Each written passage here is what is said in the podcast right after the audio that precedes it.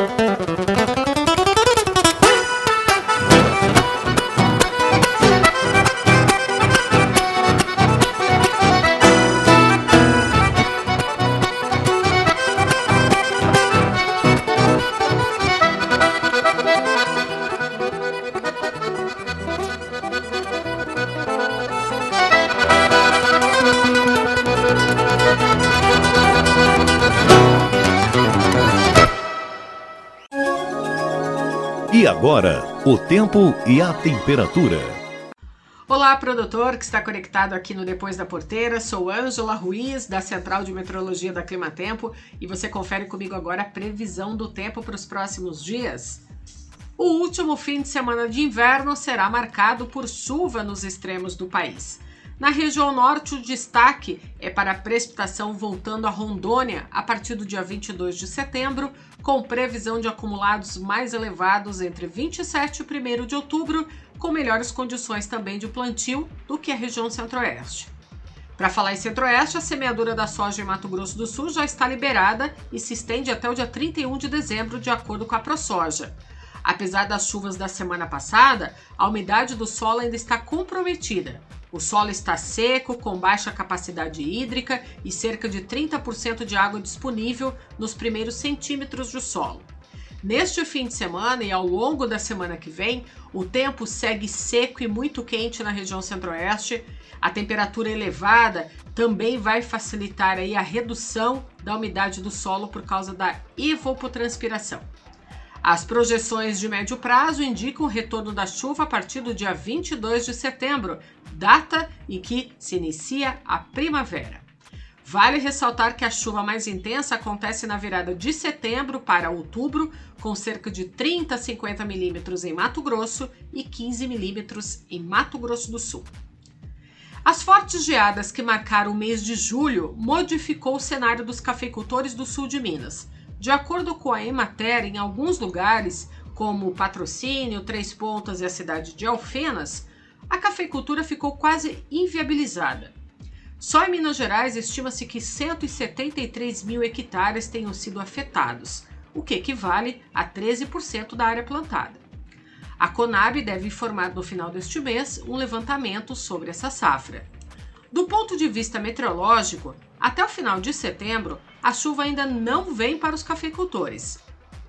Essa tão esperada chuva se torna mais frequente e volumosa em outubro, mas o final da primavera, lá em dezembro, devemos ter valores de chuva abaixo da média para o sul de Minas Gerais. O Nordeste fica extremamente seco, com muito sol nos próximos dias, baixos índices de umidade do ar no interior da região e chuvas rápidas só no litoral e áreas próximas à costa. No sul do Brasil, a chuva perde força neste sábado. Apenas no leste de Santa Catarina e no litoral do Paraná é que ainda há condições para chuva. No domingo, novas áreas de instabilidade se deslocam para o Rio Grande do Sul e na segunda-feira provoca chuvas muito fortes, com vendaval, trovoadas e chances de granizo no Rio Grande do Sul em pleno feriado estadual, Dia do Gaúcho. A safra de soja começou em solo gaúcho e os produtores já dão início aos trabalhos de semeadura nesta segunda quinzena do mês, período em que coincide com o gradativo retorno das chuvas. No entanto, a chuva será mais expressiva e homogênea a partir de outubro, e junto disso, vamos observar a atuação do fenômeno Laninha, o que pode gerar falta de chuva durante o final da primavera e o verão 2021-22 no sul, sudeste e partes do centro-oeste. Bem, a primavera começa nesta próxima quarta-feira, dia 22 de setembro, às 16 horas e 21 minutos, horário de Brasília. Para a maioria das áreas do Brasil, a primavera significa a estação do retorno da chuva regular e aumento do calor. Em anos normais, a região sul do Brasil também tem chuva frequente na primavera, e os temporais são comuns, até com a ocorrência de tempestades severas e tornados. Mas a primavera de 2021 será com o desenvolvimento de um evento de laninha, como já comentei. Os principais centros de monitoramento do clima global apontam que este evento Laninha está completamente configurado na virada de setembro para outubro. O Laninha deve influenciar toda a primavera e o verão, Veja todos os detalhes de como será a primavera na sua região no www.climatempo.com.br. É isso, agricultor. Eu vejo você na semana que vem. Ângela Ruiz aqui da Climatempo, direto para o Depois da Porteira. Soja, milho, boi gordo, preço do leite. Vem aí as informações do mercado agropecuário. Começando com o mercado de grãos, os preços do milho em Chicago subiram 2% no contrato de dezembro, fechando essa sexta-feira negociado a 5,30 dólares por bucho. Além da disparada dos preços do trigo na esteira das preocupações com a produção global, As cotações do cereal também foram influenciadas pelos resultados iniciais da colheita de milho nos Estados Unidos, que tem sido menor que o esperado pelos produtores locais. No Brasil, o destaque vai para o anúncio realizado hoje pelo Ministério da Agricultura no Twitter de que o governo vai zerar a cobrança de piscofins na importação do grão. No caso da soja, o mercado andou praticamente de lado em Chicago esta semana, com os players cautelosos aguardando os dados de colheita nos Estados Unidos e a reabertura dos terminais de exportação no Golfo do Mississippi. Já no Brasil, os preços voltaram a subir no spot, influenciados pela desvalorização do real e também pelo aumento dos prêmios nos portos, com a China voltando a demandar mais do Brasil diante dos problemas enfrentados pelos Estados Unidos na logística de exportação. Os baixos níveis do Rio Paraná também prejudicaram aí as exportações argentinas. Para o trigo, como mencionado anteriormente, as cotações na Bolsa de Chicago subiram fortemente alta de 5% na semana, diante dos recentes cortes da produção de países importantes como Rússia e França. No Brasil, no entanto, o início da colheita no Paraná parece ter impedido as altas locais, sob a expectativa de maiores volumes e também de relatos de que a qualidade de cereal tem surpreendido positivamente. O indicador de CPE no Paraná, por exemplo, fechou a semana praticamente de lado, ao redor de 87 reais por saco o caso de vaca louca típica seguiu tendo repercussões essa semana. Com a Rússia, por exemplo, determinando que as exportações de carne bovina dos estados de Minas Gerais e Mato Grosso sejam oriundas apenas de animais abatidos com 30 meses ou menos de idade. A Arábia Saudita também tinha suspendido o embarque de cinco frigoríficos de Minas Gerais, acabou revogando a decisão ontem. O indicador do boi gordo CPEA-B3, que reflete aí as cotações do estado de São Paulo, fechou a semana apresentando queda de 1%, com arroba negociado na quinta-feira R$ 302,40. E para fechar, vale chamar a atenção que a fabricante norueguesa de fertilizantes Yara anunciou nesta sexta-feira que está reduzindo a produção de amônia em algumas fábricas europeias em resposta aos preços recordes do gás natural que estão prejudicando as margens com a produção. A redução na capacidade anunciada deverá ser de cerca de 40%, começando já na próxima semana. Isso se soma ao anúncio da fabricante americana também de fertilizantes CF, que também interrompeu as operações em duas instalações no Reino Unido devido aos altos patamares dos preços do gás natural e sem previsão de quando a produção será retomada. Guilherme Belotti, do Agro Semanal do Itaú BBA, especial para o Depois da Porteira. Para os suínos de produção independente, os preços subiram bastante na maioria das regiões acompanhadas. As exportações de carne suína estão bem elevadas nesse início de mês, o que aumentou a demanda das indústrias por animais para abate, né? é, impulsionando assim a alta nos preços do vivo. Essas valorizações, no entanto, não foram integralmente passadas ao consumidor final, apesar da boa competitividade da carne suína frente ao frango e ao boi. Os vendedores se mantêm receosos de que preços ainda maiores não sejam bem absorvidos pelos compradores, considerando ainda o período de segunda quinzena do mês, né, com a menor liquidez da carne no mercado interno. Já para a carne de frango, teve uma forte redução na competitividade da proteína frente às substitutas, bovina e suína. Na comparação do frango inteiro com a carcaça especial suína, a diferença de preço entre os produtos chegou ao menor nível em 9 anos, Apesar desse movimento, os preços da carne de frango seguiram com tendência de alta no mercado interno, conforme as vendas seguem bem aquecidas, tanto nas vendas locais quanto nas exportações. Assim, o setor aproveita o bom momento para novamente elevar os preços da carne e acompanhar o custo de produção, que vem desde o pintainho com altas recentes, passando pelo milho e o farelo de soja para ração, ainda em patamares elevados, assim também como frango vivo para abate, também com alta nos preços.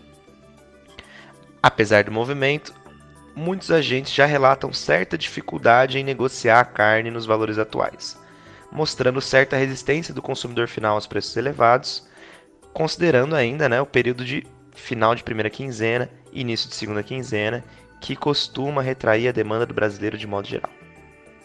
Luiz Gustavo Tutui, do CPEA, para Depois da Porteira. Por incrível que pareça, estamos indo para mais uma semana de alta nos preços. Segundo colaboradores do CPEA, Mesmo com a entrada da segunda quinzena, onde o poder de compra da população tende a diminuir, a demanda pelo animal, principalmente por parte da indústria, continua firme. A oferta segue controlada e o preço continua a subir de 10 a 30 centavos em média, dependendo da região e do tipo de negociação que é feita. A valorização do produto está começando a ajudar o produtor a equilibrar as contas, Contudo, ainda assim, o custo de produção está elevado e segue no radar da cadeia. Agora, resta-nos saber qual será o ponto de equilíbrio para o valor da tilápia. Seguiremos acompanhando o mercado nas próximas semanas. Olá, ouvintes do podcast Depois da Porteira. Matheus do Vale Liache, CPEA, para o Depois da Porteira. E agora, Mundo Startup, apresentado pela Kátia Desessart. A startup Neovo lançou neste mês o primeiro plant-based para substituição aos ovos em receitas de ovos mexidos e omeletes. A Fulltech, que é uma spin-off do grupo Mantiqueira, também foi pioneira no país a produzir produtos alternativos aos ovos a partir de plantas. A Neovo Mexido e Omelete já poderá ser encontrado a partir deste mês nas redes Pão de Açúcar, La Frutaria e Zona Sul. Os produtos têm composição mundialmente inédita, com sabor, coloração e consistência idênticos ao ovo tradicional. Desenvolvida a partir de tecnologia inovadora, a fórmula mimetiza a aparência, a textura e até o aroma dos ovos mexidos e omeletes. Na sua fórmula, combina ervilha, soja e cúrcuma, raiz com ação antioxidante e inflamatória, grande aliada no fornecimento do sistema imunológico, também responsável pela cor amarelada, característica de ovos. Apresentado na versão em pó, seu modo de preparo é muito simples, sendo apenas necessário adicionar água, levá-lo à frigideira e mexer, assim como se faz com os ovos convencionais. O produto vegano não contém gordura nem colesterol, é livre de transgênicos, não contém glúten e leite. Além disso, é considerado fonte de proteína e tem a vantagem de não ser perecível, não quebrar, ser menor risco microbiológico de contaminação e facilidade para transporte. Para a criação da Neovo Mexido e Omeletes foram necessários investimentos de três anos em estudo de mercado, pesquisa de formulações, ingredientes e tecnologia, até a fase final de desenvolvimento do produto. O lançamento do Neovo Receitas, onde a história da marca começou, também demandou de um a três anos de pesquisa e desenvolvimento nos principais núcleos de simpósios mundiais de referência e inovação com o novo produto, a empresa pretende aumentar a distribuição para 5 mil pontos de vendas, com presença nas cinco regiões do país, além de também cruzar fronteiras, já que terá lançamento na Noruega, além de outros países. Este é o Mundo Startup, sou Kátia Desessari e volto na próxima semana com mais pesquisa e tecnologia. Prevenir e solucionar os problemas na armazenagem, o sistema cicloar de exaustão, aeração e iluminação contribui para a manutenção da qualidade dos grãos.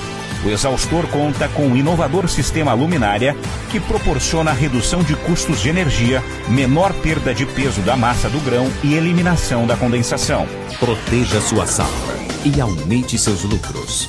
O Cicloar Exaustão Aeração garante a qualidade dos grãos armazenados. If I should stay, I would only be in your way. So I'll go, but I know I'll think of you every step of the way.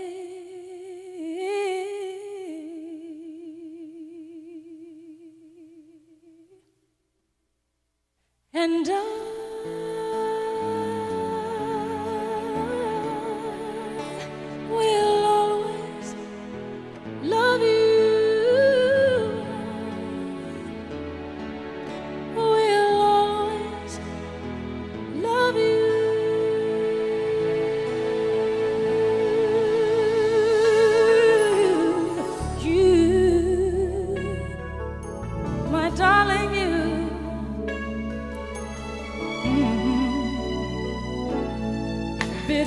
sweet memories.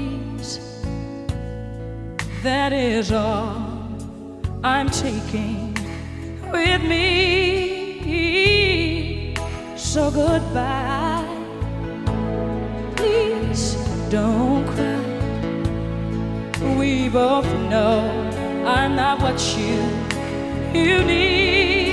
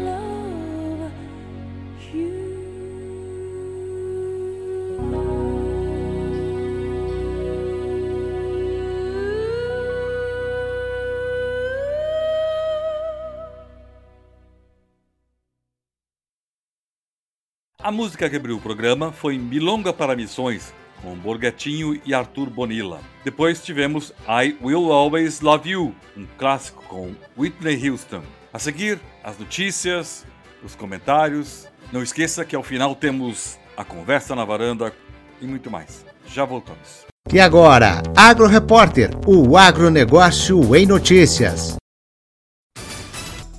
Economia. A evolução no número de pessoas ocupadas no agronegócio no segundo trimestre deste ano evidencia uma recuperação frente à forte diminuição observada no mesmo período de 2020, quando a pandemia de Covid-19 no país começava a se acelerar com força e causar reduções nos postos de trabalho. No caso do agronegócio, naquele período, as perdas mais acentuadas no número de ocupações ocorreram no ramo agrícola, seja na agricultura dentro da porteira ou na agroindústria.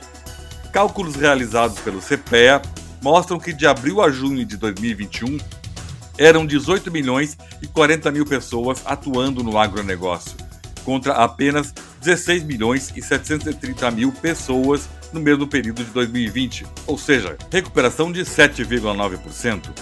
Frente ao primeiro trimestre deste ano, o avanço no número de ocupados é de 3,6%, ou de 628 mil pessoas. Uma novidade foi lançada nesta semana pela Conab, Companhia Nacional de Abastecimento, para os pecuaristas do país que usam milho na ração. Com as dificuldades enfrentadas pelos criadores para comprar o produto por altos preços neste ano, a empresa oferece a possibilidade de apoio ao abastecimento do setor via sistema de comercialização eletrônica da Conab no leilão chamado Leilão para Você, pela modalidade de contrato a termo. De acordo com o superintendente de logística operacional da Conab, Tomé Gucci, esse modelo garante aos pecuaristas, que são os maiores prejudicados com a volatilidade no mercado de milho, a construção de uma estratégia sólida para garantir o abastecimento regular no futuro, mesmo nos períodos de entre-safra ou de quebra da produção. Isso porque o contrato a termo permite a compra futura de milho, com garantia de cumprimento do contrato. Um processo totalmente privado com apoio operacional e técnico da Conab. O objetivo da Conab com este novo serviço, enfim, é garantir o abastecimento, bem como estimular o processo de compra com entrega futura pelo setor de carnes, principalmente produtores independentes, garantindo maior igualdade de condições com as trades e o setor de etanol, que competem também pelo milho. De São Paulo, Lilian Dias.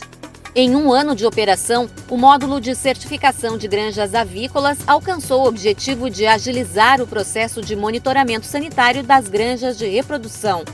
A ferramenta integra a Plataforma de Defesa Sanitária Animal do Rio Grande do Sul, desenvolvida pela equipe da Agência de Inovação e Transferência de Tecnologia e Colégio Politécnico da Universidade Federal de Santa Maria, através de um convênio com o Fundo de Desenvolvimento e Defesa Sanitária Animal do Estado, o Ministério da Agricultura e a Secretaria da Agricultura. O módulo conta com mais de 450 granjas de genética cadastradas, sete laboratórios credenciados e emitiu nos últimos 12 meses mais de 3 mil laudos laboratoriais e 436 certificados. O trabalho envolve coleta de amostras biológicas, termo de colheita oficial, autorização ou acompanhamento de fiscal estadual agropecuário no estabelecimento, processo dos ensaios laboratoriais e análise e emissão do certificado para salmonelas e micoplasmas pelo Ministério da Agricultura. A informatização dos processos permitiu conectar a Inspetoria de Defesa Agropecuária, o responsável técnico das granjas, o laboratório que realiza a análise das amostras, o Programa Estadual de Sanidade Avícola e a Superintendência Federal da Agricultura, permitindo o acompanhamento de todo o processo na tela do computador. A certificação sanitária é uma exigência para trânsito de aves e ovos férteis no país além de ser ponto de partida para a exportação de material genético. Conforme a coordenadora do Programa Nacional de Sanidade Avícola na Superintendência do Mapa no Rio Grande do Sul, Thaís Barnaski, foi possível minimizar erros, ganhar tempo e celeridade, rastreabilidade e confiabilidade. Segundo ela, também foi possível criar um banco de dados para saber em quais propriedades são enfrentados os maiores desafios sanitários. O presidente do Fundesa, Rogério Kerber, explica que o desenvolvimento e adoção de ferramentas que contribuam para agilizar as práticas relacionadas à sanidade animal no Estado são prioridades para o fundo. Ele disse que ficou satisfeito com o relato dos representantes do Serviço Veterinário Oficial de que esse módulo da PDSA tem contribuído para melhorar o fluxo de informações entre os envolvidos. De Porto Alegre, Thaís Dávila. O governo federal reuniu nesta semana representantes dos nove polos da Rota do Mel espalhados pelo Brasil para que eles pudessem compartilhar experiências e traçar metas futuras. O evento, em formato online, foi promovido pelo Ministério do Desenvolvimento Regional, o MDR. Segundo Francisco Soares, diretor de desenvolvimento regional do MDR, a Rota do Mel é um case de sucesso. Entre os bons resultados alcançados, ele destacou a qualidade e o potencial de exportação dos produtos. Para nós aqui do MDR, né, é um marco né, para registrar, deixar registrado a importância desse trabalho que vem sendo desenvolvido né, nas rotas de integração nacional. A Rota do Mel ela é o melhor exemplo de sucesso, né, porque, apesar de ser uma das mais recentes, é a que tem melhores resultados sendo alcançados, né, com, já com exportação, né, com a qualidade excelente dos produtos que estão sendo né, elaborados aí pelas cooperativas, né, pelos produtores. Os nove polos atendem apicultores de oito estados: Bahia, Ceará, Espírito Santo, Minas Gerais, Pará, Piauí, Rio Grande do Norte e Rio Grande do Sul. Para Aldo Machado, coordenador do Polo do Mel do Pampa Gaúcho, a implementação das ações da rota marcou um novo momento para os apicultores de todo o Brasil. A Rota do Mel, ela veio para mudar a cara da nossa apicultura brasileira, porque é um programa que está sendo muito bem visto, não só pelos apicultores, e sim por todos que estão envolvidos, e com certeza vai haver o antes e o depois da Rota do Mel. Para saber mais sobre essas e outras ações de desenvolvimento regional do governo federal, acesse mdr.gov.br. Reportagem Alessandro Mendes.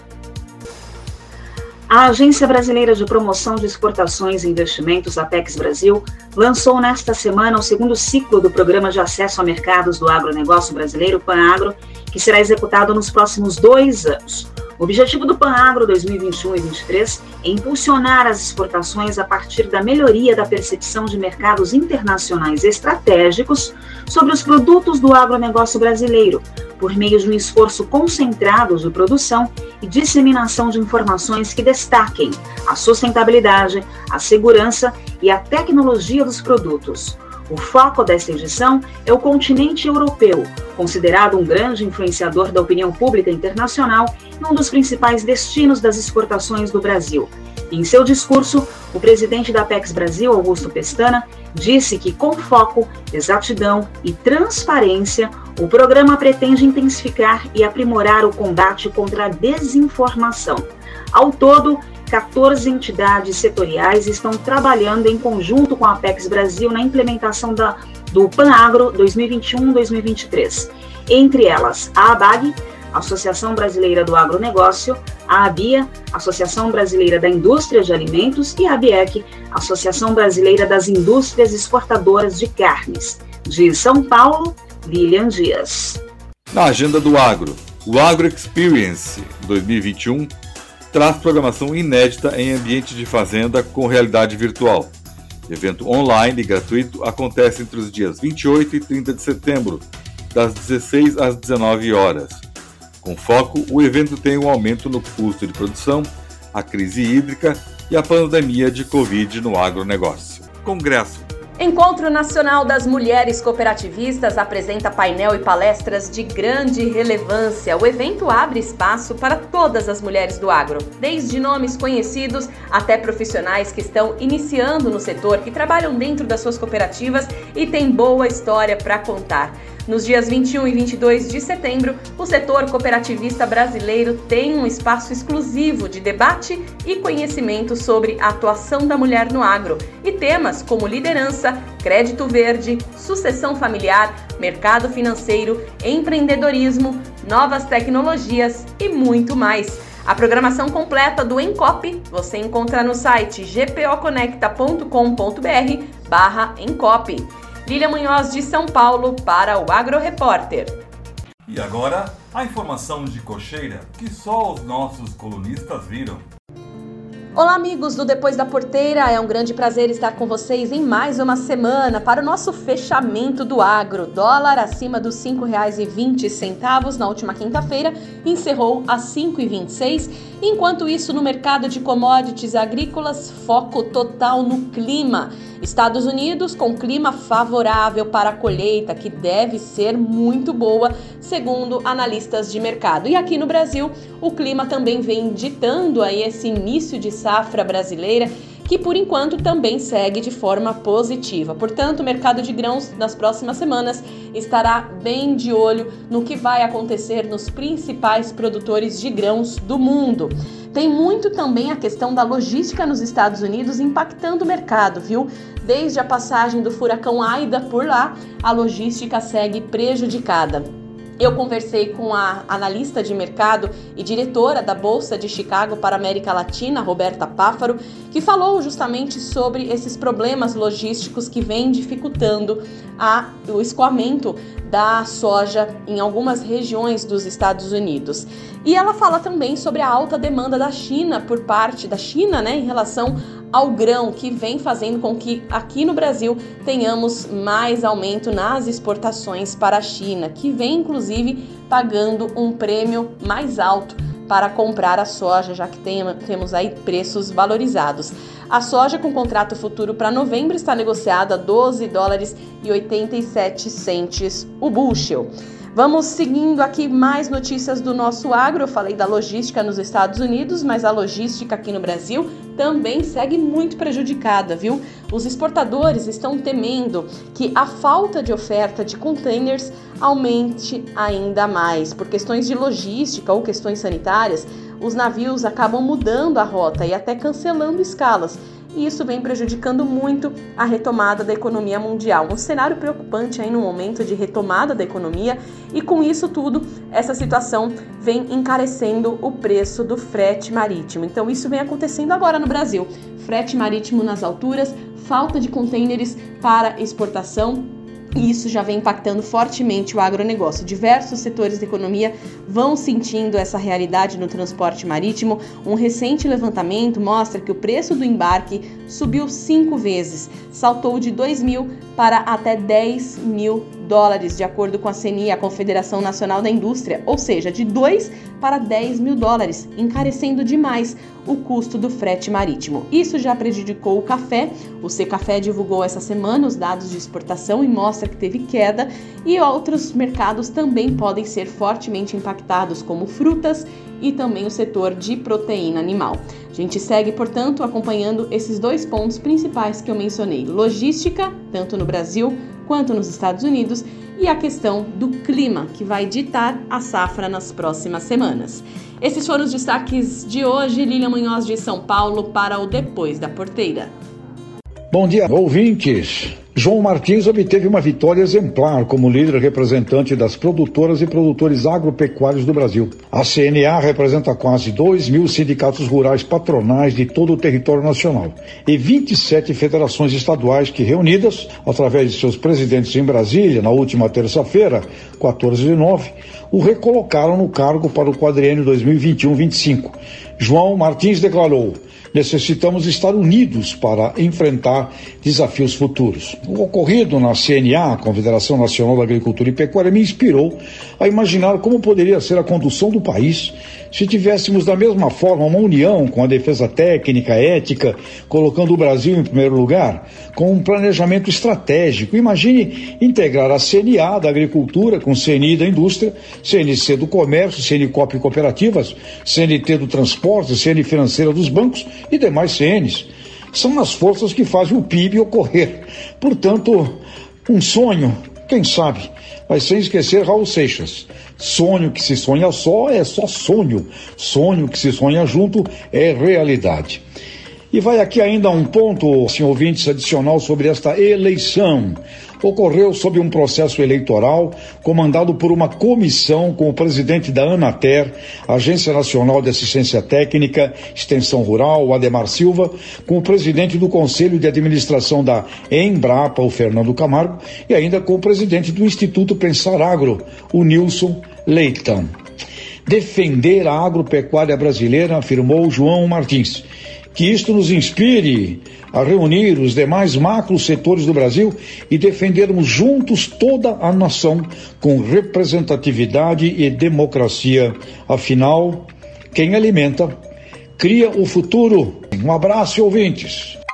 Agroconsciente com José Luiz Tejom. Depois do intervalo, ouviremos Ivan Vilela tocando Chora Viola, um pedido do nosso convidado, o Guilherme Belotti. Já voltamos. Existe uma diferença entre manter o gado alimentado e fazer ele ser produtivo. Com os produtos Vedera, seu rebanho fica mais saudável e se alimenta melhor, transformando o pasto em quilos de carne ou litros de leite. Nossa linha de sais minerais ativa o sistema metabólico, promovendo melhor conversão e trazendo mais lucros. Venha conversar conosco. Temos produtos para todas as suas necessidades. Faça contato pelo 054 98422 4099. Vedera, a solução certa para o seu rebanho.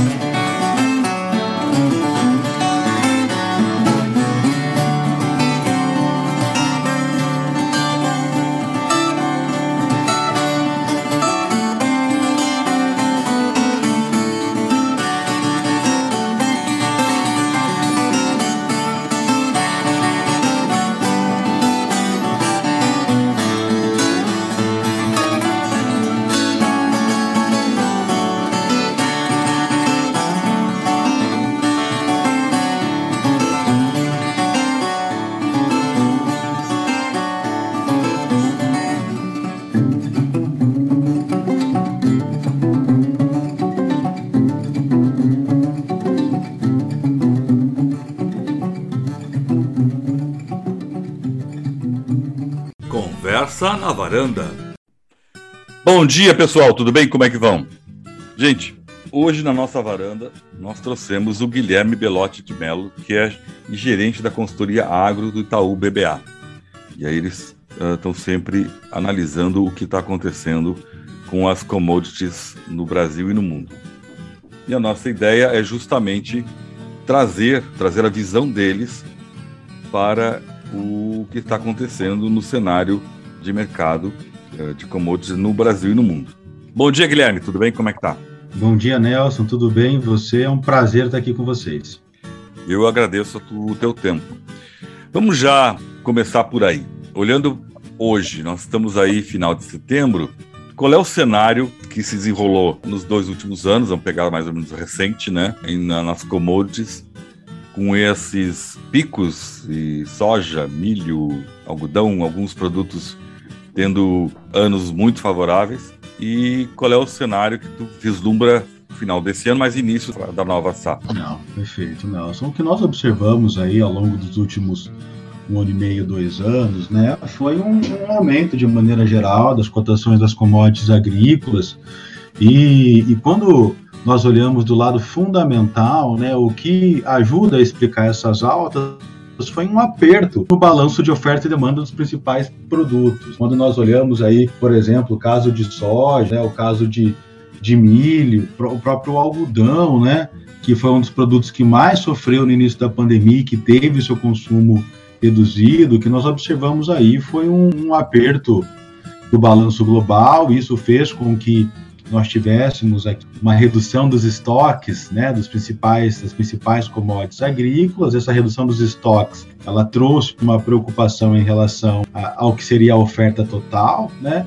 e consequentemente isso acabou abrindo espaço para que os preços subissem de maneira é, significativa. Claro que depois da pandemia nós também tivemos um mercado que foi influenciado aí pelas políticas monetárias expansionistas no mundo como um todo, né, e fiscal também, a gente viu os governos e os bancos centrais colocando dinheiro no mundo, isso acabou também contribuindo para estimular a demanda e, por sua vez, também é, puxando os preços para cima. É importante comentar aqui, Nelson, que a grande maioria dos produtos agrícolas, né, eles são o que nós chamamos de produtos com pouca elasticidade à renda. Né? A despeito de você ter uma redução de renda, você tende, o consumidor de maneira geral, ter uma migração de produtos mais caros para produtos mais baratos, mas ainda assim eles seguem consumindo, né? Todo mundo precisa comer. E isso acabou contribuindo para que nós tivéssemos aqui esse cenário né, de aperto global dos balanços e, consequentemente, de aumento das cotações dos preços internacionais. E, além disso, quando nós passamos os olhos no Brasil, né, a pandemia ela trouxe também uma desvalorização do real. Sim. em relação ao dólar. Então, foi uma combinação de preços internacionais elevados com taxa de câmbio desvalorizada, e isso se traduziu aqui em preços bastante elevados na moeda local, né? Que nós costumamos brincar que soja virou preço de boi milho virou preço de soja, para ter uma ordem de grandeza de como os preços subiram aí ao longo dos últimos um ano e meio. Qual é o percentual de participação do composto político, não só Brasil, composto político mundial, em termos de novos presidentes ou novas diretrizes por exemplo, o Brexit, a China com suas determinações de consumo, a Índia. Quais são os compostos da política mundial nessas questões das commodities em geral? Aqui você tem bem geral aqui, Nelson, dois grandes efeitos. Todos esses ruídos políticos de maneira geral, essas políticas econômicas um pouquinho mais protecionistas, tudo isso ele acaba no longo prazo tendendo a tirar crescimento econômico global. E isso, por sua vez, acaba no limite reduzindo a taxa de crescimento de demanda e isso ele tende a ser prejudicial para os preços no futuro. Né? Por outro lado, né, todos esses ruídos eles acabam aumentando a aversão ao risco global, né? E isso, de maneira geral, também prejudica a taxa de câmbio aqui brasileira, deixa o real um pouco desvalorizado. E quando a gente olha os preços do Brasil, pode ser que essa desvalorização de preços globais que poderiam acontecer se tivéssemos só os ruídos impactando o mercado, eles podem ser minimizados por essa desvalorização cambial. Mas de maneira geral, assim, quando a gente olha por equilíbrio agrícola como um todo, né, quanto mais ruídos nós tivermos, quanto mais instabilidade nós tivermos, maior a aversão a risco você tem ao mercado, menores investimentos isso geram, e isso não é o desejado quando a gente olha no longo prazo. A gente quer ver o mercado crescendo, mais estabilidade, mais previsibilidade e, consequentemente, investimentos acontecendo no, no mundo inteiro e isso puxando todo o mercado agro como um todo. Vamos setorizar. Uma análise da soja de trás para frente, ela teve um enorme pico de valor e esse enorme pico é por ela mesma ou é também um grande percentual por essa desvalorização? Não, aqui foi um fundamento próprio da commodity mesmo, né? Quando nós olhamos aqui tanto o balanço de soja nos Estados Unidos quanto o balanço global de soja, quando a gente pega Estados Unidos, Brasil, Argentina, coloca o consumo da China na equação, o que nós observamos foi uma redução bastante grande dos estoques, muito a reboque de um déficit no mercado global, ou seja, você teve um, um consumo crescendo mais do que cresceram aí as ofertas desses países. E isso acabou abrindo espaço para que os preços subissem. A gente chegou a ver o preço da soja sendo negociado a 16 dólares por, por bucho. E tem um ponto que é super relevante e ajuda a ilustrar esse aperto do balanço. Né? Quando a gente olha especificamente nos Estados Unidos, a safra 2021, essa que acabou de ter dados de estoques de 30 de setembro, logo mais também sendo divulgados, mas as projeções do SDA é que os Estados Unidos né, vai virar da safra 2021 para 2022 com 4,8 milhões de toneladas de estoque. É praticamente nada, né? 3,9% em relação ao que os Estados Unidos consomem domesticamente.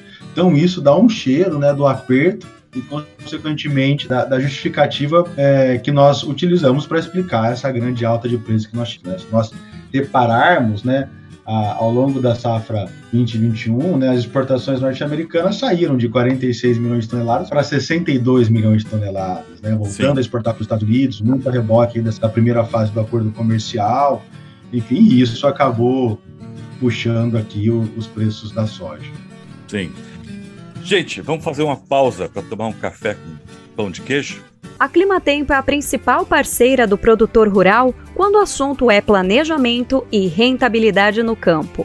Com o AgroClima Pro, você pode consultar relatórios, previsões para até seis meses e acompanhamento da chuva em tempo real. Tudo isso de onde você estiver. Monitore a sua fazenda talhão por talhão, otimize o seu plantio e planeje a sua safra para ter mais produtividade. Acesse agroclimapro.com.br. Clima Tempo, a Storm Dew Company. Bom, nós estamos aqui de volta com o Guilherme Belotti, gerente da consultoria agro do Itaú BBA. E justamente fazendo um cenário das commodities atualmente e daqui para frente também.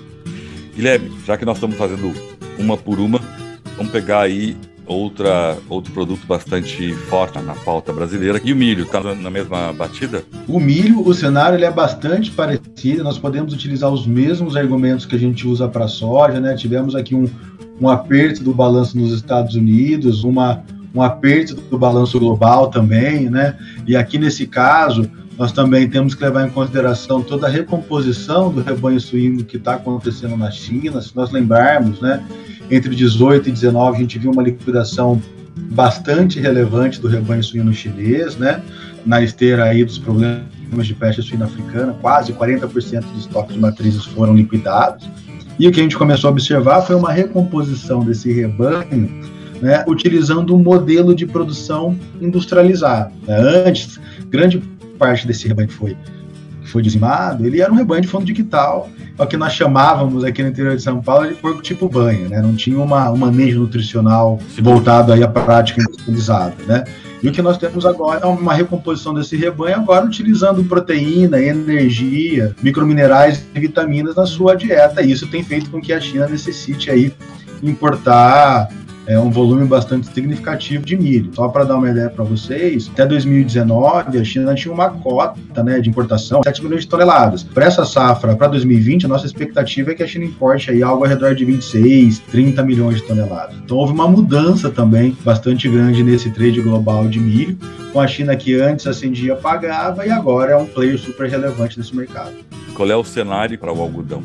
O algodão parece repetitivo aqui, viu, Nelson? Mas não é, de fato é isso, é com esses olhos que nós estamos enxergando o mercado de algodão. A gente também tem um cenário positivo para o mercado de algodão, né? A gente está vindo aqui de, de um ano de déficit no mercado global, projetamos um déficit no mercado global novamente aqui no Safra 21-22, tivemos um déficit no Safra 2021, agora projetamos mais um déficit no Safra 21-22, a despeito do aumento esperado da produção ao redor do mundo e tudo isso acaba contribuindo para sustentar as cotações da pluma. Nós lembrarmos aqui, ao longo ali de no começo de 2020 aqui, o consumo de algodão sofreu bastante por ser um produto que a demanda é um pouco mais elástica, a renda é mais sensível à renda, né? Você pode postergar a aquisição de uma camisa, postergar a aquisição de um lençol, né? Então nós tivemos aí uma redução abrupta do consumo, tivemos também a queda dos preços do petróleo, que acabam impactando os preços das fibras sintéticas, que é substituto à pluma.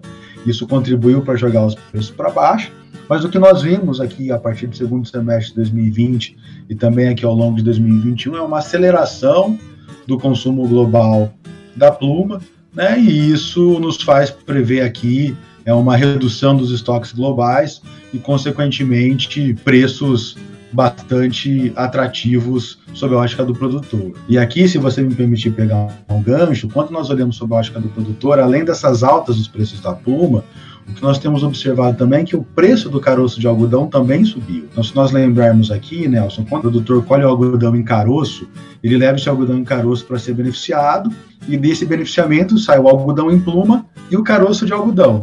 Então, o algodão em pluma está com preços muito bons e o algodão em caroço, né, ele também subiu bastante, muito puxado aí pelo aumento do preço do farelo de soja. O caroço de algodão, é utilizado é, também para a ração animal, né, muito precificado por pontos de proteína, como o farelo de soja explodiu, o preço do caroço de algodão também subiu, pegando carona nisso. Só para ajudar a ilustrar também, quando nós pegávamos em 2019, por exemplo, o preço da tonelada de caroço de algodão era na casa de 400, 500 reais no Mato Grosso. Quando nós olhamos agora, o preço dessa mesma tonelada de caroço de algodão é na casa de 1.300, 1.400, já foi negociado em 1.800.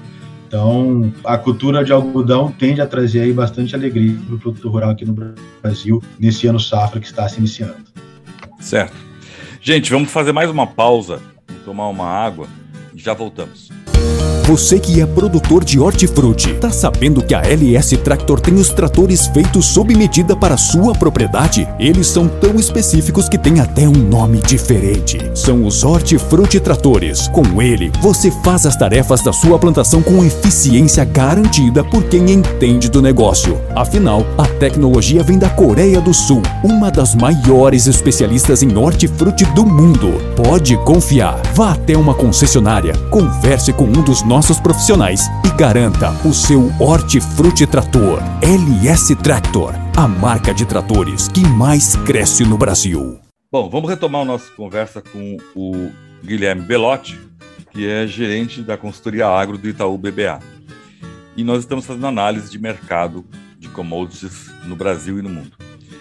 E na área de carnes, boi gordo, frango, suíno, qual é o teu cenário aí? Aqui, Nelson, acho que é onde a gente tem um pouquinho mais de preocupação. Né? A gente, do lado de boi gordo aqui, né? A gente tem uma, uma, oferta bastante restrita aqui no Brasil, respeitando o ciclo do boi gordo aqui, o ciclo do boi no Brasil, né? Nós tivemos abate de fêmeas e agora aqui no momento de retenção de fêmeas, então a gente vê aí os abates caindo, a oferta de carne aqui no Brasil caindo, né? Saíram aí os números do IBGE do abate no segundo trimestre de, de bovinos aqui no Brasil caindo 4,4% em relação ao mesmo período do ano passado. E isso dá uma ajuda a, a demonstrar aqui como é que está apertado o mercado aqui no Brasil, oferta de animais. Mas agora, por outro lado, a gente passa por um período de retenção, né? E isso acaba se traduzindo aqui em toda essa oferta mais limitada de carne aqui no Brasil. E quando nós olhamos para os frigoríficos, né, aqueles que estão mais voltados ao mercado internacional, né, e até esse evento aqui da, da vaca louca típica, o que nós observamos aqui foi o pessoal conseguindo repassar preço, sim, para o mercado internacional. Agora, quando nós voltamos para o mercado doméstico, né, aqui você tem um pouquinho mais de dificuldade de transmitir essas altas dos preços do governo, dado aí a fragilidade da economia local e a, e a renda disponível um pouco inferior aqui da população brasileira, né? E isso acabou se traduzindo aqui numa pressão um pouquinho maior das margens dos frigoríficos mais voltadas para o mercado local. E, e é um cenário que, na nossa visão, tende a se perdurar aí ao longo ao longo de 2000, ao, nesse fim de 2021 e, e, ao longo de 2022, porque sobre a nossa ótica a gente não tem um, um grande aumento da oferta de animais ainda em 2022. Ele deve ocorrer né, de maneira mais substantiva aí, pelo menos a partir do início de 2023. E depois, indo para suínos e aves, a grande preocupação está do lado dos custos aqui. Né? Nós tivemos aí um salto bastante grande dos preços do milho, né, do farelo de soja, como nós já comentamos, e isso acaba pressionando aqui os frigoríficos locais já que existe uma grande dificuldade de repassar isso para os consumidores finais. E, e o resultado de tudo isso é que a gente vê margens aí um, um, pouco mais apertados. É claro que no caso dos suínos, principalmente, né, o canal de exportação para a China ele ajuda bastante, mas ainda assim é um cenário de custos que preocupa um pouco, né? Partindo um pouco mais para um cenário, semana passada o José Luiz Tejão fez um cenário sobre soja de um risco de ter um estoque muito grande no, na próxima safra e aí com isso trazer risco de queda de preço no Brasil. Vocês enxergam desta forma? Nelson, a gente acha que vai ter uma melhora dos balanços globais, né? A gente vem com uma safra dos Estados Unidos que deve ser ok aqui, ela vai começar a ser colhida agora. Mas quando a gente faz as nossas continhas aqui, mesmo assumindo uma boa produção aqui no Brasil, a safra 21-22, assumindo que a Argentina também vai produzir bem, lembrando aqui que tem uma indicações de que ela vai reduzir um pouco a área plantada em detrimento do milho, e o milho tende a aumentar a área plantada no, da Argentina em cima de soja. Quando a gente coloca tudo isso dentro da nossa panela e vê o caldo que sai, a gente ainda não vê tanta folga assim no balanço global. A gente acha que tem que ter pelo menos duas safras globais muito boas para nós termos aí um, uma folga um pouco mais significativa e, consequentemente, espaços para que os preços caiam de maneira mais abrupta. Né? Agora, é claro que fica um pouquinho mais folgado em relação ao que nós observamos aqui ao longo de 2021. Mas ainda assim, né, acho que é importante salientar também que poxa, a gente está entrando numa, numa safra que tende a ser desenvolvida aí num, em ambiente de laninha, né? Por mais que pareça que vai ser uma laninha de baixa intensidade, ela está atrelada aí a, a, uma precipitação menor na região do Brasil, na Argentina, de tal sorte que qualquer problema de produção aqui na América do Sul, a gente tende a ver os impactos sendo refletidos num aperto maior do balanço e, consequentemente, pode, pode até fazer com que os preços voltem a subir. A gente acha que não. Então, tá, tá, muito, tá muito equilibrado ainda assim. Tem um pouquinho mais de foco, mas a gente não vê tanto um aumento tão significativo dos estoques globais mundiais, Nelson. Tá, então vamos fazer um cenário geral. Tem ainda espaço para crescer para o Brasil, tanto interno quanto no mercado externo. Tem aí os Estados Unidos, talvez tendo uma safra boa. Tem aí o leste europeu crescendo, mas ainda tem consumo para os produtos agrícolas e o Brasil pode crescer ainda neste cenário. Seria isso? Não, sem dúvida. Quando a gente faz uma projeção mais de médio e longo prazo, né, a gente tem crescimento populacional, tem crescimento de renda, tem mudanças de hábitos alimentares, né, principalmente nos países de renda mais baixa. Isso acaba aumentando a demanda por produtos agrícolas e isso vai exigir um crescimento da produção global bastante relevante. O Brasil está muito bem posicionado para isso. Né? Tem área disponível já antropizada, né? ou seja, pode crescer de maneira significativa em áreas já, já, já antropizadas, sem precisar derrubar nenhuma árvore. Tem condição climática que possibilita, em grande parte do Brasil, safra e safrinha. Tem tecnologia disponível. Acho que a gente consegue surfar ainda uma onda super boa ao longo dos próximos anos aqui no Brasil. Acho que a gente tem um, um horizonte bastante favorável para o agronegócio brasileiro. Né? Ok, gente. Tivemos uma conversa aqui na varanda com o Guilherme Belotti, que é economista agrícola formado pela Exalc e gerente da consultoria agro do Itaú BBA. Guilherme, muito obrigado pelo teu tempo, muito obrigado pela tua presença e eu creio com certeza que nós vamos ter algumas outras conversas mais à frente para discutir cenários, que é o que nós volta e meia precisamos conversar para dar uma orientação a quem está no setor agro. Um grande abraço por enquanto. Obrigado, Nelson. Um grande abraço. Conte sempre conosco. E o Depois da Porteira vai ficando por aqui, desejando a todos uma ótima semana. A apresentação é de Nelson Moreira e a produção é da Agropress Marketing e Comunicação. Agradeço a todos pela audiência, espero encontrá-los no próximo programa. Um abraço e até lá!